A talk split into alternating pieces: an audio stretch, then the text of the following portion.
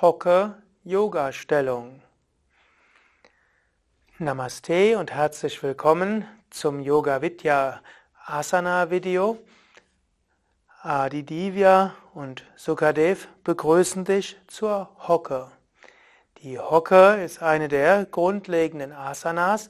Hocke ist eine Ausgangsstellung für viele verschiedene Asanas, wie zum Beispiel die Krähe und Zehenspitzenstellung und manche andere. Die Hocke ist für moderne westliche Menschen manchmal gar nicht so leicht, obgleich sie in vielen Gesellschaften, wo es keine Stühle gibt, die Grundsitzhaltung ist, wo Menschen zum Teil stundenlang verharren. Die Hocke ist relativ einfach. Du gibst die Fußsohlen auf den Boden und dann hockst du dich hin. Dann kannst du noch die Handflächen vom Brustkorb zusammengeben und kannst an die Wand schauen, dann ist es nämlich auch ein Yoga Asana, also eine Yoga-Stellung. Du kannst dabei eventuell auch die Augen schließen und tief durchatmen. Diese Yoga-Hocke kultiviert die Flexibilität in den Hüften in großem Maße. Sie kultiviert auch die Flexibilität in den Fußgelenken. Das ist übrigens ein Grund, weshalb das vielen Menschen nicht so leicht fällt, weil sie diese Fußgelenkflexibilität noch trainieren müssen. Und die Hocke hilft auch, dass tiefe Bauchorgane sich entspannen können und lösen können. Die Hocke gehört zum Beispiel im schwangeren Yoga zu den wichtigsten Übungen, die du üben kannst, weil sie zu einer leichteren Geburt führt. Gerade Frauen profitieren davon, regelmäßig die Hocke zu machen. Sie gilt auch als eine der Asanas, welche gegen prämenstruelles Syndrom hilft und auch die Blutungen während der Periode angenehmer werden lassen. Übrigens, die Hocke ist auch die natürliche Sitzhaltung zur Entleerung, also für Stuhlgang und so weiter. Menschen heutzutage haben aus guten Gründen Toiletten.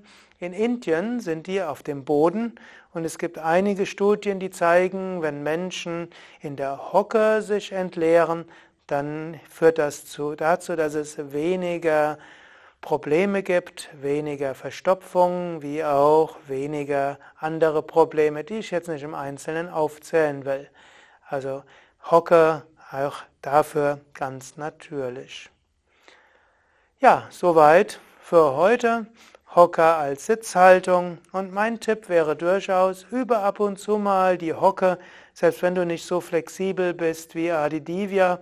Viele Menschen heutzutage müssen die Fersen etwas heben, aber wenn du regelmäßig die Hocke übst, irgendwann kannst du sie auch, vor allem wenn du sie übst, solange du noch unter 50 bist. Wenn du über 50 bist und die Hocke sehr schwer fällt, ist es trotzdem wert, etwas zu üben.